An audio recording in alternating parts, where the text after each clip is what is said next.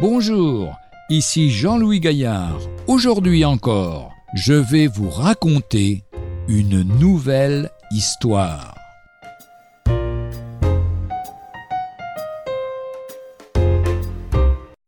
Les trois médecins.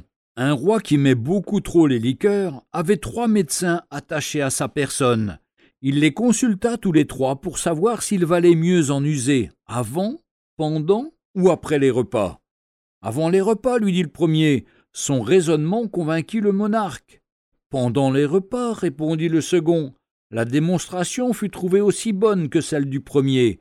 Après les repas, affirma le troisième, ses arguments parurent si solides qu'il fallait bien s'y rendre. Je suis satisfait, dit le prince, vous avez raison tous les trois. Les preuves que vous m'avez tous données m'ont pleinement convaincu. Aussi je suivrai vos conseils, et désormais je prendrai les liqueurs avant, pendant et après les repas. Si nous prenons conseil des hommes, nous trouverons toujours auprès d'eux des justificatifs qui paraîtront excellents.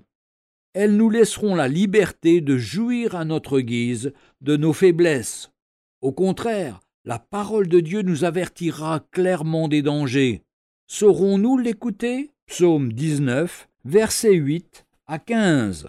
La loi de l'Éternel est parfaite, elle restaure l'âme. Le témoignage de l'Éternel est véritable, il rend sage l'ignorant. Les ordonnances de l'Éternel sont droites, elles réjouissent le cœur. Les commandements de l'Éternel sont purs, ils éclairent les yeux.